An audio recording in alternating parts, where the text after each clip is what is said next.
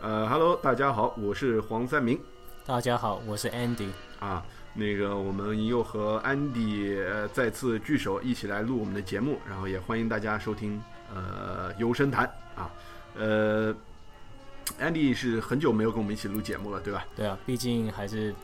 太多因素，主要还是对啊，离你太远了。 啊，对对对，呃，各种各样各方面的因素加在一起吧，没有那个机会能够远程连。然后，是但是呢，这次黄三明在那个呃回到了美国，也有嗯机会和安迪一起就说录一下这个多录几期节目。呃，我们呢之前呢就是前不久啊，呃，嗯刚去看了一部电影，呃，《Star Trek》。嗯，Star Trek 对啊，对对，那个中文是就是那个呃《星际迷航》呃，英那文个是 Beyond。啊、对，呃，英文是 Beyond，然后这一部呢，其实叫呃那个超越星辰啊。嗯这个片子呢，就说呃，可能我觉得我们呃聊的时候可能会讲到一些剧透的东西啊，所就以说可能如果如果就说各位特别介意的话，就是特别特别介意的话，其实我们也不会刻意的去把里边所有的东西给你讲清楚当然是不会啊。啊，对，不 但是过有对啊，还是像所有其他的这种 Podcast 的人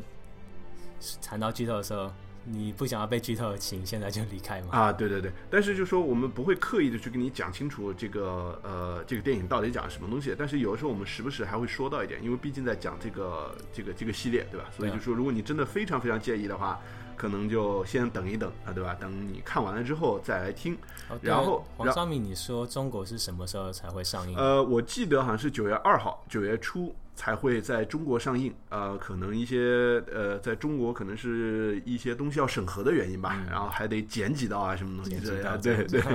对，那个当然在美国已经上映了有一段时间了，对。对啊，呃，然后呢，我基本上看着那个烂番茄网，对吧、r o t t e n 呃 Tomatoes 那个那个网站上给出的那个呃新鲜率啊，哦是是将近是应该是有百分之八十多的，其实就是算很不错，啊以算 Rotten 很不错了 Tomatoes 这对是算很不错的。对对，然后呢，就说呃，我看了一下，就说，因为他那个是根据 critic 呃 critics，嗯就是说是根据那个业内的一些评论，专门搞评论的人嗯对评论的是百分之八十多的好评，呃，然后呢，我看到就说普通的 fans 也给出了接近百分之八十的这个好评，所以就说，呃，不管是业内的专业人士来说也好，还是那个。呃，普通的那个粉丝来说也好，他啊们都这是样觉得还算不错。对啊，两边这样都说好，那这个电影应该都不会有什么问题了。啊，对，那不呃没有什么问题，对吧？但是呃，这一部《超越星辰》，就说你觉得怎么样呢，安迪？我觉得是，其实怎么讲啊，我还是觉得这新的三部曲里面，我还是最喜欢第一部。自从第一部之后，我觉得都没有超越他那个第一部，啊所以这次我觉得他是可能有点打那种比较 safe 的路线。嗯嗯，对，这个这个我是认同的，就说我真的，其实你现在我们想一下，就说呃，新三部曲的第一部嗯，啊，就已经是零九年的了，哦，零九年的事情了，就过说这么久了，对啊，我在我印象当中好像还是历历在目一样的那是啊种感觉，但是就说竟然已经零九年之前的，呃，零九年的事情，这已经有六七年过去了，对不是对？啊应该是夏季放的话，那估计就六七年了。想想时间也过得特别特别快哈，嗯呃，然后呃，这怎么说呢？就说。呃，我个人也是觉得是第一部比较好，嗯，对啊，第一部这个比较好，然后呢，第二部相对又差了一点儿，然后到现在这个第三部，呃呃，我倒没觉得就说第三部有多差，但是我觉得是对啊，电影来讲是好啊，可是就是说没有让你觉得会变成那种 classic 的那种感觉。啊，对，就它不会成为一个经典。然后我我觉得真的跟第一部比也是差了很多，我我个人觉得跟第一部比是差了很多嗯其实。第一部出来的时候，我是觉得也是比较它有比较有拓新一点，虽然说它就把以前你的那说个拓性是什么？就开拓性嘛？对吧？嗯就是说，比如说他把前代的角色带进来嘛，嗯，就是从另一个 universe 进来的。虽然说在影集或以前之也是有这种平行世界，不过并那些都比较像是一个 s- side track 的，而不是说跟那个主线会很有关系的。啊，呃，对，其实你提到这个东西很好，就说呃，我们在那个呃，这个这里就是一个剧透的一个点，对吧？就说呃，我们了解那个《星际迷航》这个对系列的那个呃粉丝、影迷、观众。呃，还有听众朋友们，嗯就说就会知道，《星际迷航》是一个，也是一个很大的一个 universe，是一是个宇宙世界观，对吧？然后呢，我们其实会在这个《星际迷航：超越星辰》这个里边呢，其实我们就会看到它里面会出现了另外一艘呃呃人类的这个这个宇宙飞船。嗯，呃，其实它就是好像是呃这个企业号，因为大家都知道嘛，《星际迷航》的主角就是啊企业号企业号对和他的 crew member 和他的那个呃这个驾驶员和上面的一些人主要的一些角色，对吧？对啊，那这个企业号呢，就是说大家都知道，它是一个非常 iconic、非常一个经典的一个圆盘型的这样的一个飞船。嗯，然后在这部电影当中呢，有很多粉丝可以看到，呃，在呃，就是这个宇宙观当中，这个世界观当中，很久很久之前的一个老式的宇宙飞船。啊，对，对，这个老式的宇宙飞船呢，就是说是，呃，在这个世界观设定里面是很久之前，感觉好像哇一两百年之前的那个宇宙飞船。然后这个宇宙飞船呢，就是说它的设定和它的样子呢，呃，是基本上是和呃呃呃呃 Star 星 Trek 际以星际前迷航有一个叫做，它有很多部，因为星际迷太多航部其实有了很多部那个电视剧，嗯，还有以前有好多好多电影。然后这个电视剧当中有一个叫呃《Star Trek》的 Enterprise，嗯，就是企业叫号《企业号》这个这个这个系列，这个系列的电视剧，那里面呢讲述的就是早期，就是离 Spark 还有 Kirk，就是呃那我们大家都知道主角是那个 S- Kirk 嗯这个船长，呃和那个 Spark 这个那个副这个这副手个副他是大副大副就是啊哎，对，这个在船船那个一艘船上面这个东西叫大副，其实就是副手的意嗯思，啊二把 手，对吧？那个这个大副他们两个人之间的一个畸形的故 事，是吧 对，嗯所以就是说，其实就说如果呃大家可能就是说觉得有点混乱哈，就说如果我们需要的话，可以就是说梳理一下《星际迷航》这个东西到底是怎么出现的。嗯，就说《星际迷航》这个系列，我们所知道，呃，它最早其实。呃，是什么时候来着？好像是那个一九六六年是吧？一九六六年差不多，啊，对，好像是一九六六年。呃，我看到的就是资料是一九六六年的四月二十一号，首次开始那个呃开始进行制作，然后那个最终就说这部原版好像是大概是六七年还是六几年开始正式开始那个播放的，在电视台上播放的，就说它是一个很早就开始的，就是其实它的历史是早于《星球大战》的，作为一部科幻呃影集那个呃电视剧来说，所以就说这个科幻世界观它早于。呃，《星球大战》甚至在美国人很多美国人老一辈的美国人的那个心目当中，它的历史地位，它的一个影响力其实是大于《星球大战》的。对，只到不过时就说可能是当时《星球大战》放的时候呢，那一代那个 generation 的那个观众呢，可能影响力更大一点，所以呃，造成了一个怎么说呢，一个一个现象，就是好像《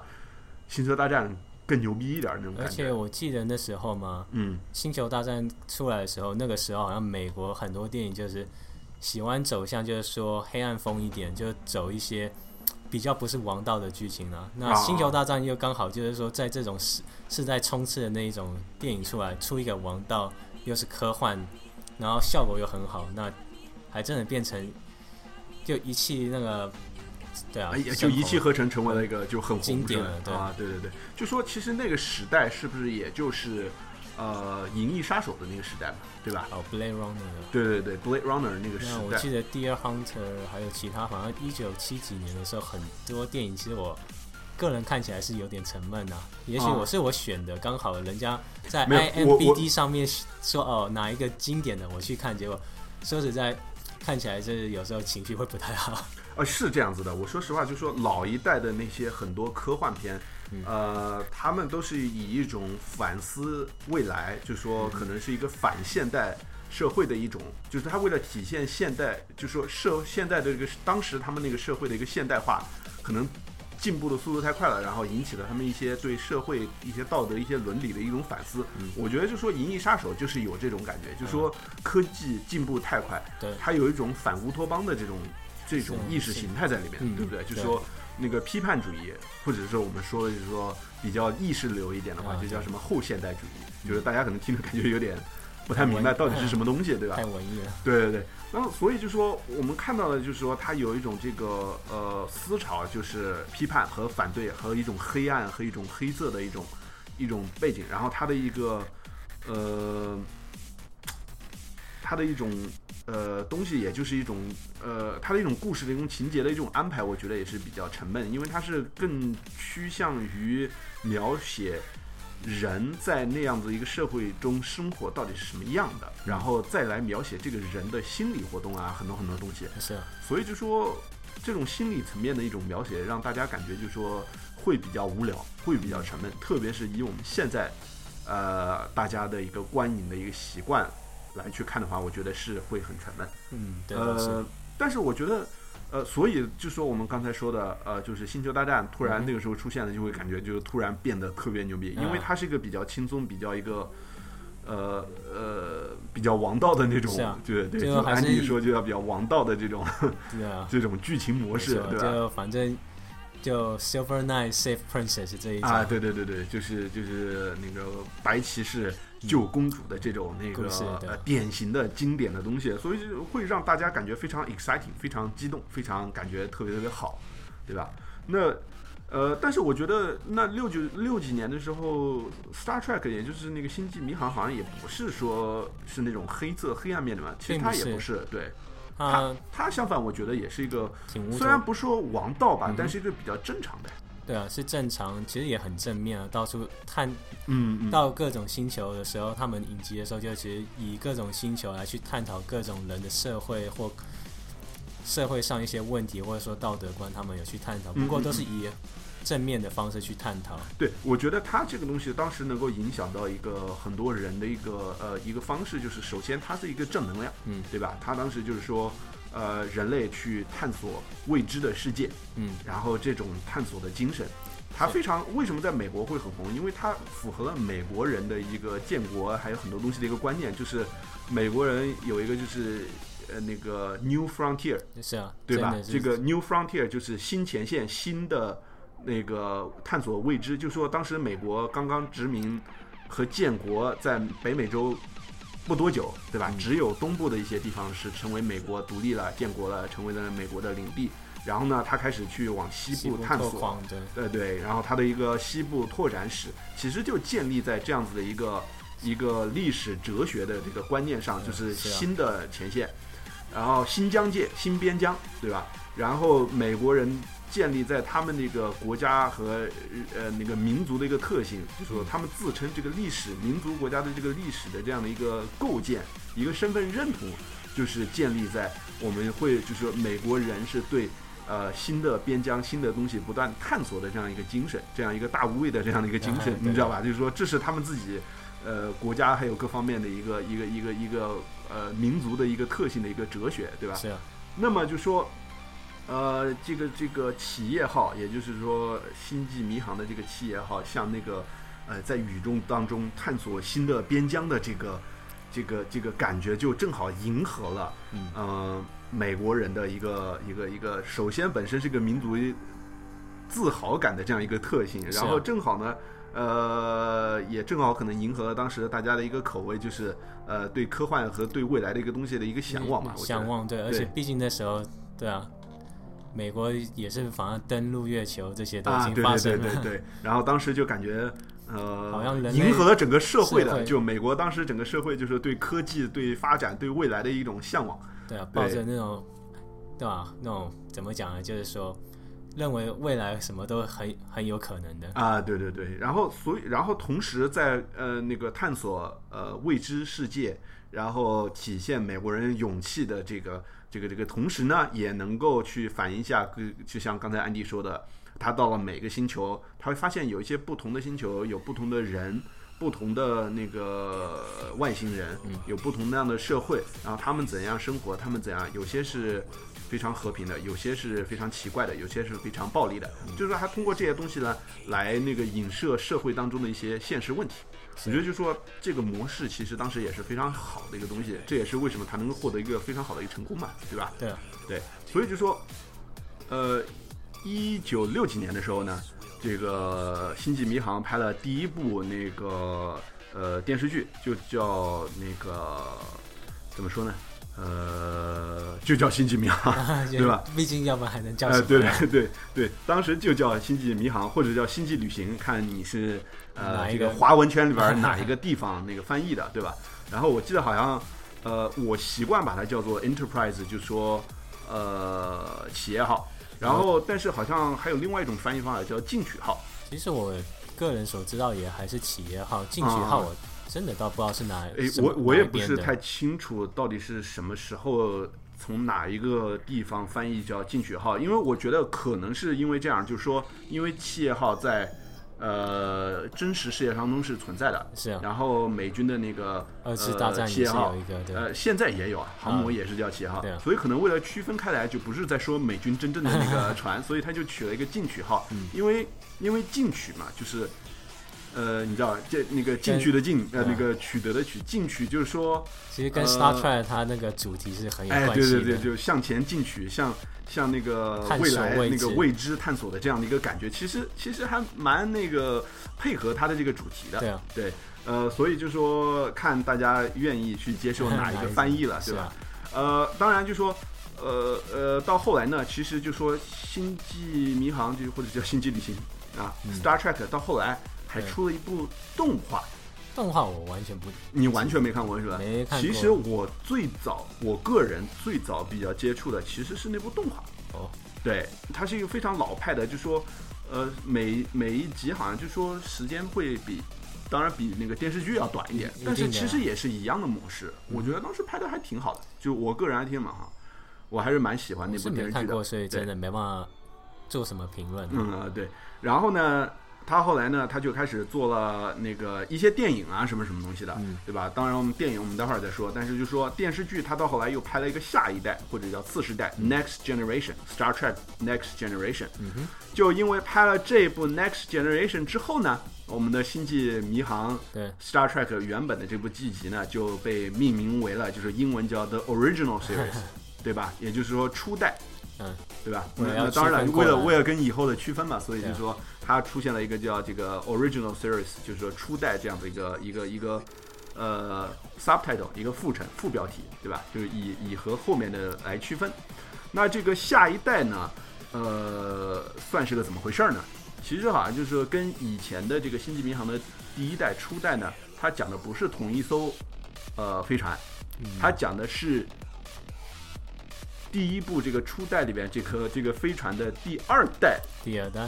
的那个新的这个这个这个飞船，就是就就新建想的想，哎，对，就想想嘛，就说，呃，就是取取代了，就说我我我又做了一个新的船，然后比是啊这个旧的那个这个反旧正的就退役 upgrade 了就，对了，对，这个旧的退役了就是啊，然后又造了一艘新的那个飞船呢，也叫同样的这个企业那个企业号或者叫 Enterprise 或者叫进取号。然后呢，那人嘛肯定也换了，因为隔了很多年，旧的人死的死，老的老，对吧？换了演一员不群可能新的就人是，演的，对，呃，也 make sense 啊，对吧？在对啊真实世界当中，你就算有一艘新的船取代了旧的，对吧？老的退役了，新的他不可能还是同一批人嘛，对当吧？然不可能啊。那些人就算当兵的，他也要退役，对嗯，是吧？啊，所以新的人、新的船，然后继续去干老的任 务，就是探索世界。对啊所以呢，这个就说这个下一代讲的就是，呃，我们刚才在讲的一样的，他以一个艘呃新的船，还有一些新的船员、嗯一起去探索新的世界，也是这样子一个套路，老的套路。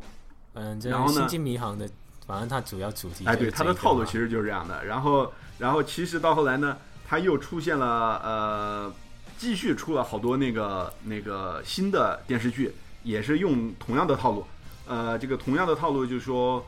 呃，哦，其实有一个它的套路还是有点不一样的，哦，哪一个啊？呃，就是我记得就叫那个《深空九号》（Deep Sp- Deep Space Nine） Deep 这个 Space Nine 这个这个系列的电视剧，这个电视剧好像讲的就是。它不是在一艘飞船上，嗯而是在一个空间站里边发生了一个事情啊，空间站，啊！对，哦因为你这跟你以看前的深完全空不九一样啊。对呀、所以我记得这个，其实我当时是没看过的，但是那个，呃，当时它为什么就是说比较轰动，就是说它是《星际迷航》《星际旅行》这个系列里边第一次引入了一个黑人当那个指挥官，哦，哎，对，就是第一次出现这样。然后呢，嗯，他也据说他的一个基本套路还是一样的，就是说，呃，里边那个描写了一些什么战争啊、宗教啊、政治妥协啊这些反映现代社会的这些议题，它的主题也是比较黑暗什么什么东西。就是说，它是跟以前不一样的，就是说，呃，以以以前的主题都是比较光明的，嗯比较比较王道。所以我想这个系列出来的时候，大概也引起不少那种大一号的 Star Trek fan 的各种评论吧。啊，对，很肯定就是说也是很喜欢的就特别喜欢，然后讨厌的就特别讨厌这种感觉。对，啊，呃，然后后来好像又出现了，呃，以别的那个飞船，就不是那个进取号或者是企业号这艘飞船，而是用别的，就是说叫什么航海家号，呃，英文叫 Voyager。 Voyager，我这个影集还挺常看到的，可是我都没有去完全把它追掉。嗯，他当时好像就是这一部我是完全没看过，嗯，但是我知道的好像就是说他也是一个就是第一次以女性担担任那个舰长的这样一个、一个一个电视剧，就是在那个《星际旅行》里边第一次是由一个女性来当舰长，就是在电视剧里边出现的啊，就是第一次，所以呢也是引起了一些小部分的轰动吧，我觉 得。小波，呃，听说好像还拍了有七八季的样子，好像七季的样子，所以就说还算蛮长寿的，作为一个影集来说。呃，然后最后一个我知道的，好像拍的电视剧就是叫做呃《七爷号》，就七是号就是它的副标题就叫做《七爷号》嗯或者叫《进取号》，它讲的是一个。不像之前的都是那个按照时间线一直往未未来来讲啊啊，这个这个 Enterprise 这个最后的这一部电视剧讲的是，呃，讲的是以前的事情。哦，讲以前就对是说在联邦这些都建立之前的嘛。哎，对，就是他这个故事里边，就是呃，我们我们现在所看的那个新的这拍的几部电影，都是叫 Kirk 跟嗯啊 Spark 的故事嘛，对啊吧我们刚才说过了。然后这个《进取号》这个这个电视剧，这个最后一部拍的这个电视剧，讲的是这个 Kirk 他们出生之前，很早很早之前的 事情。这很早以前，反正对对到对底，多早以前呢？呃，好像说是大概有一两百年之前的样子，这样子一个说法。嗯，对，呃，那这个呢，其实呃，我个人是也没看那么多，就看了几几集吧。但是我觉得其实还蛮有意思的，就是讲一讲，就是说人类怎么样和那个呃 Vulcan，外星人、哦外外星星人人接触接触到，怎么样怎么样加入到这个外星对世界的这个 第一次呃 first contact 这些有的没的，哎，对对对，第一次接触这些东西，就有的没的都讲了一下，嗯呃，然后讲了一下这个这个呃这个企业号，也就是 Enterprise 这艘飞船的这个名字的由来嗯啊，然后然后又到它怎么样更新换代啊，什么东西，它其实就是设定了一个前传，设定给那个很多 fans 就说设定了一下这个，就是拓展了一下这个呃故事故事的这个世界观嘛，对啊，把它 expand 它的 universe。哎，对以前这个大概就是空白空白的东西，哎，对，所以呢，就说现在呃，自从这个之后呢，这整个世界观就非常扩，就是经历了这么多次的这个电视剧的拍摄，啊、它的整个这个正史啊，就是说就被扩官展方很承认的多这个历史、这个世界观的这个这个东西呢，就越来越扩展，扩展的就非常非常大。比对啊，仔细想想，你说 Star Trek 是从一九六六年还是六七年开对，始？六六年开始，对，已经超过半个世纪以上的。对啊，就说已经半个世纪了，所以他的这个世界观扩展的也是非常非常复杂。呃，我说实话，就说我跟安迪就说试图，就我们之前就说也试过想，呃，仔细聊一聊，嗯但是我觉得就说这个东西真是特别难以聊清楚，是因为很难的因为因为我们也试过了，就是这个东西很难，就是说聊到就是后来我们自己都会聊晕掉了，你知道吗？因为不好说清楚我们到底聊哪一个方面，嗯因为它这个世界观真的非常非常庞大，我觉得庞大到甚至我觉得比聊星际呃星球大战还要难。其实《星球大战》，毕竟我觉得看你怎么聊啊。嗯，呃，毕竟主要现在迪士尼进介入之后嘛，反而以前一堆野东西都当做野史，你都可以把其他那些野史丢掉了，所以变得很简单多了。 嗯，对，呃，但是问题是，就是说，因为星星球大战其实它虽然叫做一部科幻片，其实我觉得根本不算科幻片，哦，对，它算是一部以科幻背景为背景的，以宇宙为背景的一个武侠片。对，呃其是实什么弄什么剑，弄什么那个什么原力，搞得好像就像内力，就是啊那对个武侠里边的什么其气实功什么其实你的。也知道，欧美都是号称《星球大战》不是 sci-fi，是 space opera。啊、对，其实就说就叫星际宇宙、呃歌剧宇宙歌剧的这种。我我觉得甚至就叫宇宙，按照中国人的这个概念、嗯叫宇宙宇宙游侠、宇宙剑侠，啊你知道这吗？倒是就是这就样是这种感觉，你知道吧？嗯其实其实它就是，反正就嗯卖弄啊这些光剑啊，各种超能力的， 哎，对啊，就一点都没有啊科技的东西，就是他没有试图去讲，去圆一下这个科学的一些东西，你知道吧？是没有去圆的。反对正就是比画面表面上表现出来很炫、很酷就好了。对，呃，我觉得与之不同的就是《星际迷航》，它是一个虽然是一个科幻，对，而且它这个科幻可能是到后来是比较难以解释，很多东西也是比较难以解释。但是我觉得，但是我觉得它试图在某些方面还是按照实际的科学来把它给夸张一下而已。对啊，对吧？就比如说，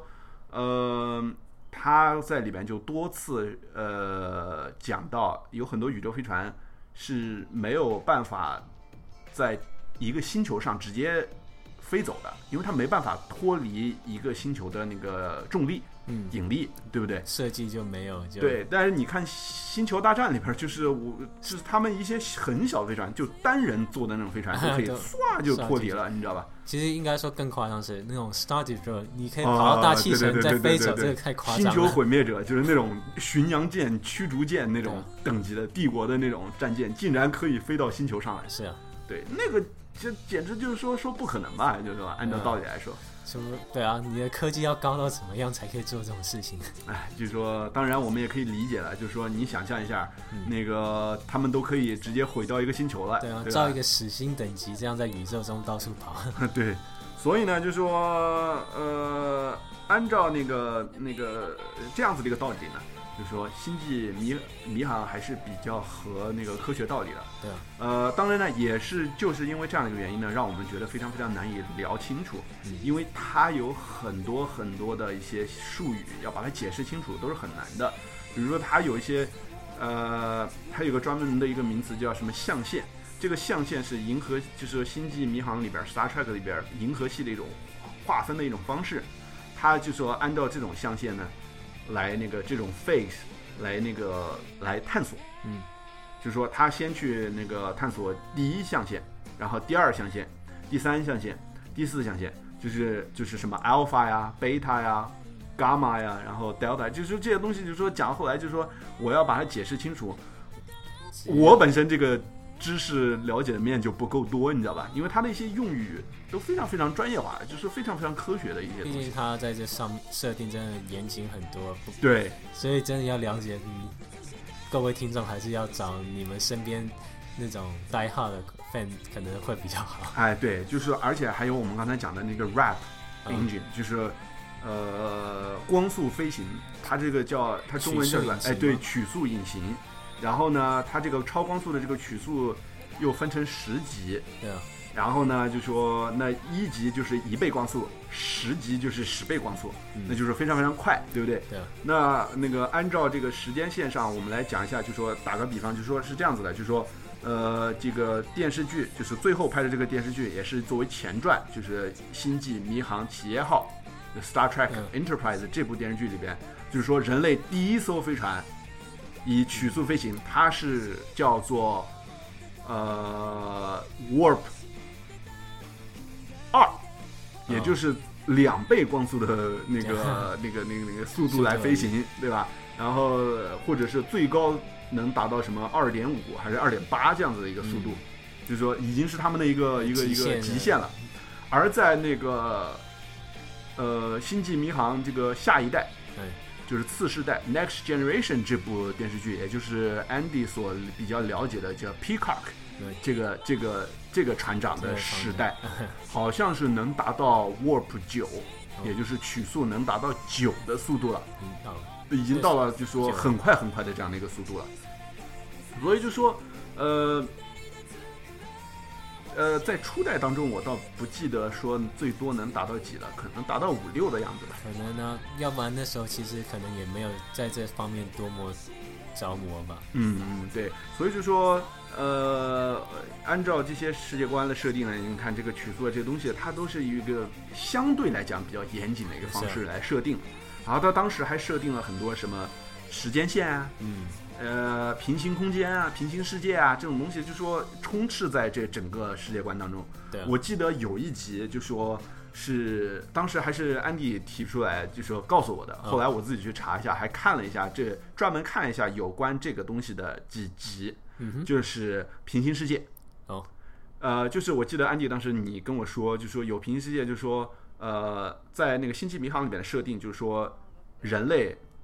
到了就知道了，就开始探索宇宙之后呢，他把好多人形的这个呃外星人都集合在一起，就是跟我们人长得是差不多的，都是嗯有对鼻子有脸有手 的这种人形的那个外星人，我们大家都团结在一起，建立了一个联邦。呃，对，对吧？然后呢，他建立这个联联邦呢，就是说大家一起是一个比较和平的一个，嗯，和平的一个一个一个一个啊一个就政府，比较然后正常的对对，然后我们出去探索这些那个企企业号或者进取号，其实是作为嗯，他们这个虽然是一个舰队，但是呢，他们是以和平作为使命的，他们对不是一个军事组织，嗯对吧？虽然他们有有有有自我武防器卫的哎，对对啊对对，但是他们不会随便进攻别人，然后他们各种方面都是那种非常正面的，啊然后跟人去探索，跟人去那个跟他们新发现的世界去探索的时候，都是说就说啊，我们是和平的，我们是怎么的，对对吧？啊，如果说看你那个科技太原始，就真的不怎么不会正正面接触了。哦，对他们也会就说就说会尽量避免就说吓到他们或者怎么样，就是说就说是一个非常正面的一个、对一个一个东西。对啊，然后后来呢，他就说有一次有一部那个就是第一部电视剧里边就会那个就是我们所说的那个初代里边嗯就有一集就讲的他的那个那一集好像是第二集吧，呃，有一集就是叫做 mirror mirror，哦叫镜子。哦，对对，它讲的就是镜子世界，就是平行世界，可以我们想象一下，其实就好像是一个镜面世界一样的，就是它里面所有东西都是一样的，但是又有些不同。对啊，在那里边，呃，我们所了解的这个联邦，这个和平的联邦就变成了一个帝国，是啊，帝国对，对，一个帝国，然后就呃在里面发生了很多奇葩的事情，对对，然后当时好像就是说，呃，就我我就不去说到底是什么了，就说呃男主角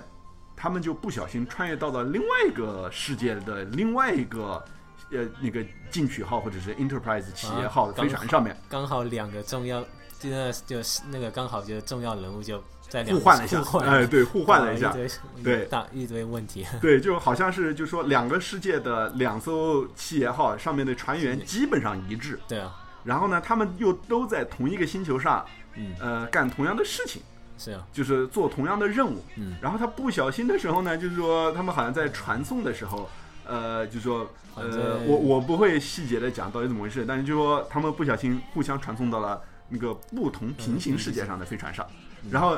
一个。帝国那 个那个舰队的这个 Kirk 到了那个联邦的那个船上，嗯然后一个联邦船上的这个船长那个 Kirk 到了帝国舰队的这个企业号上面，嗯，所以他们两个就变成了，就是说都会觉得很奇怪，说哎，这这怎么怎么回事儿？ 这个你知道吧？嗯对。然后那个那个那个帝国呢，就好像就所说以，是 Kirk 啊，我都对好对是 Kirk 我太久我都忘记到底是哪一个，因为为因为我是最近才去看了一嗯下，所以我记得，呃，当时我记得感觉就是比较有趣的，我不会说细节的东西，对啊，但就是说它这个帝国怎么产生的，就是说都大大致上是类似的，嗯，就是说，呃，也是这个呃第一次接触，然后了解到了外部有这就个各种啊各智种慧各样生的命文体明，对对对。然后呢，它但是呢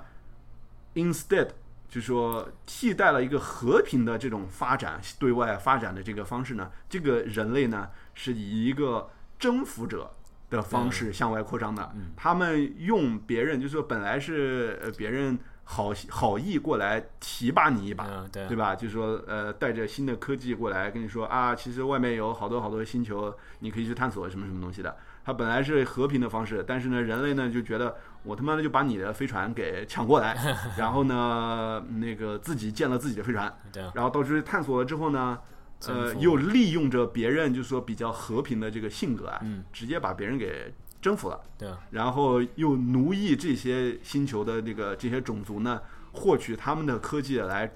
充实自己的那个呃力量，然后来征服了好多好多的星球，然后把这些星球合并在一起，变成了自己的那个帝一国个。帝国，对啊，对，然后呢，那个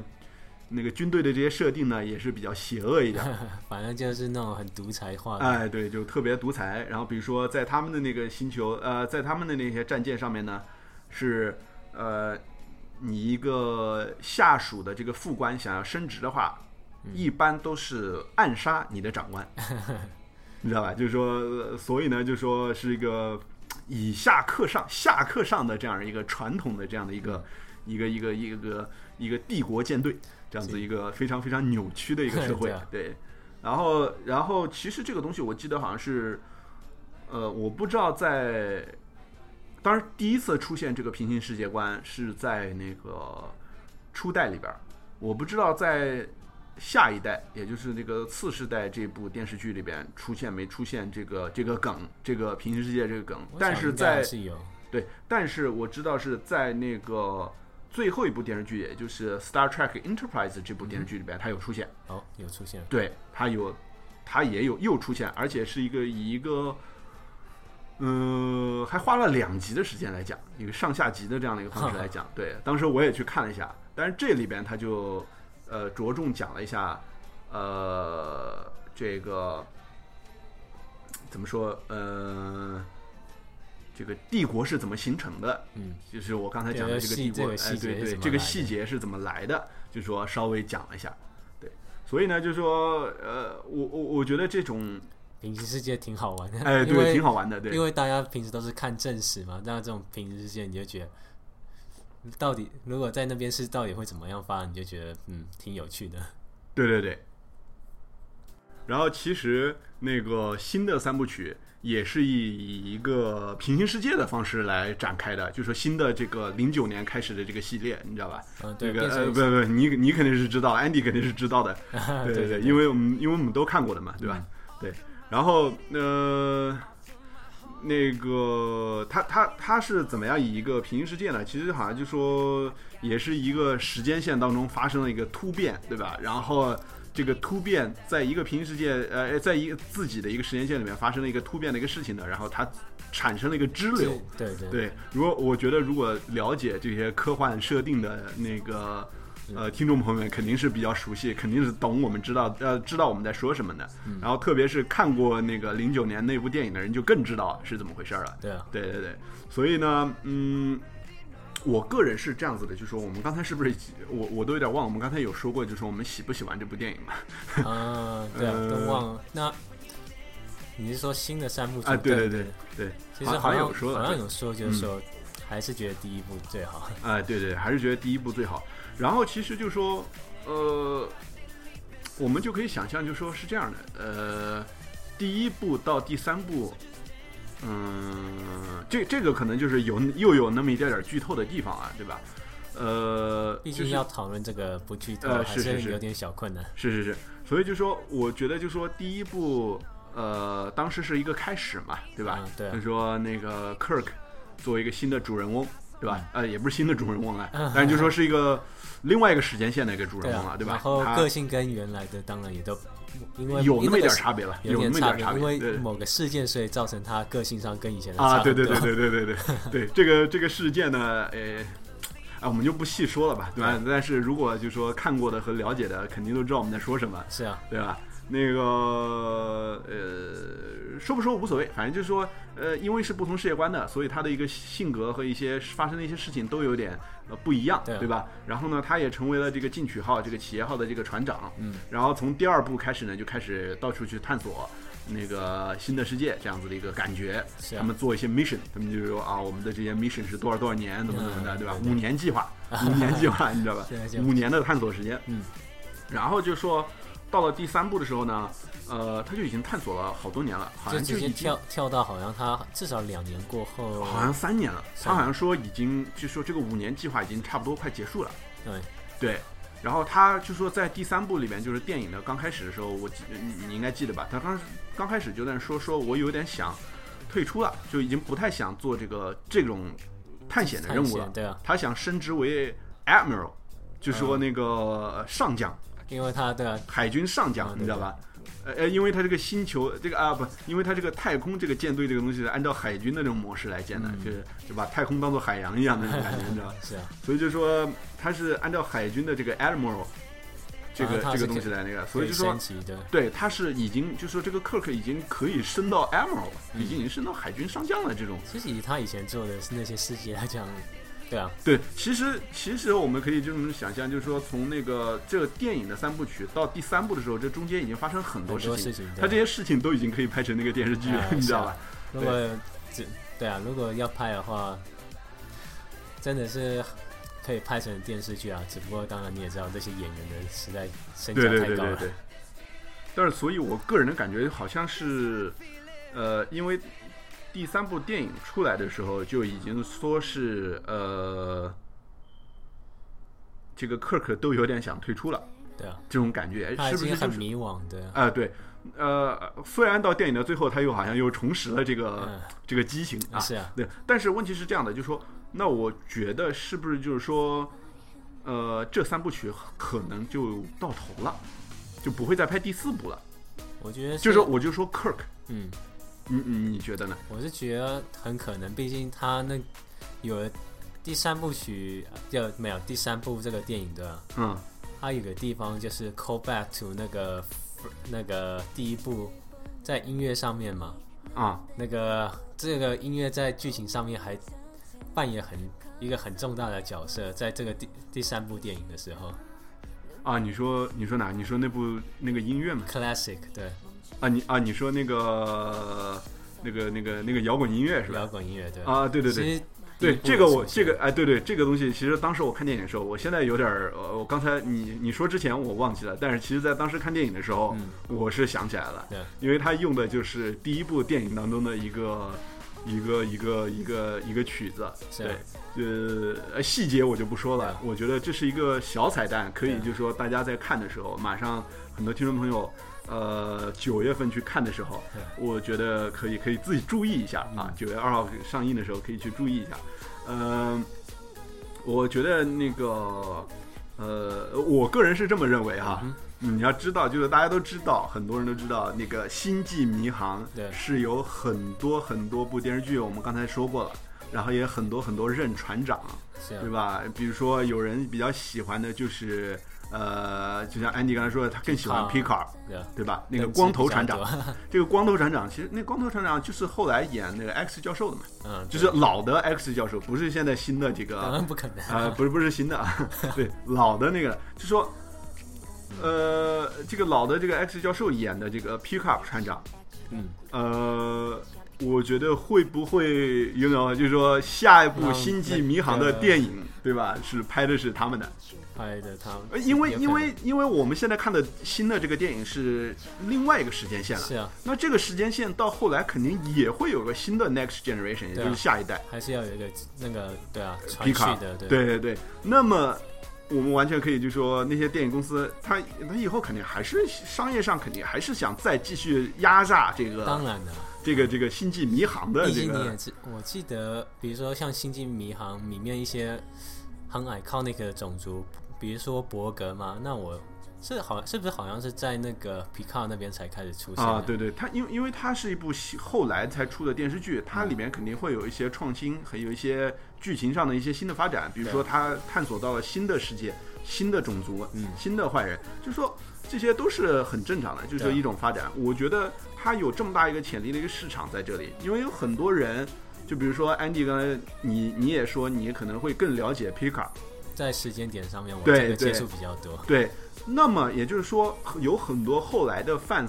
可能是看这个 Next Generation 这个下一代这个星际迷航比较多一点，他们反而是了解 Kirk 他们比较少，对对不对？就是你想一想，现在很多，就是记我在记得我们在美国看了很多这个呃《星际迷航》这一次的这三部曲的电影的时候呢，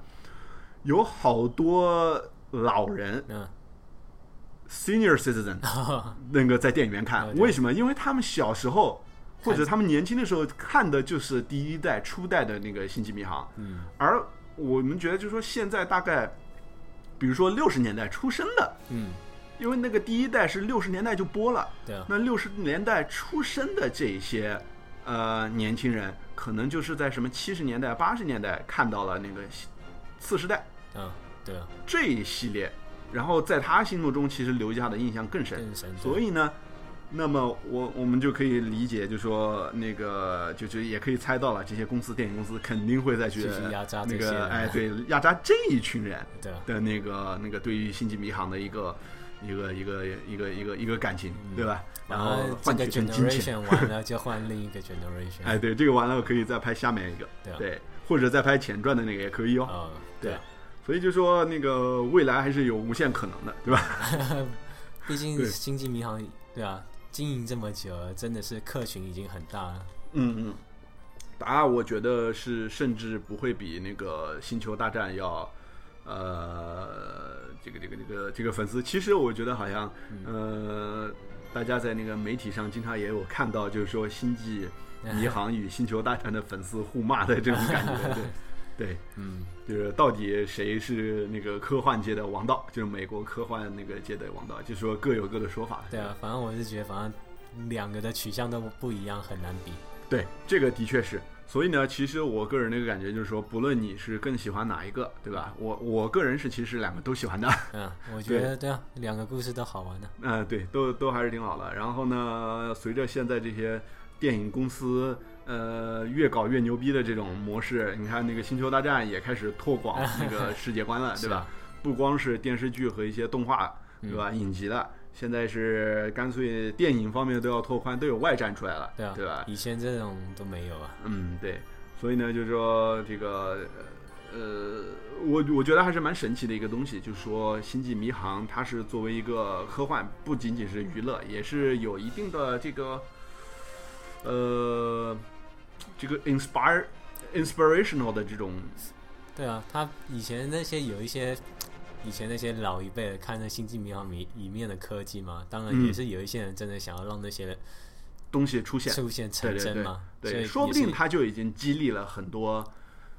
就是启发了很多我们现在所不知道的一些，就是我们不知道，也许他们在干一些比较牛逼的一些事业，比如说在 NASA 里边工作的那些 人，说不定他们现在干这个干这份工作，就是因为小时看候了有这看个呃这些，这个 Enterprise，对对吧？所以就说还是很值得那个呃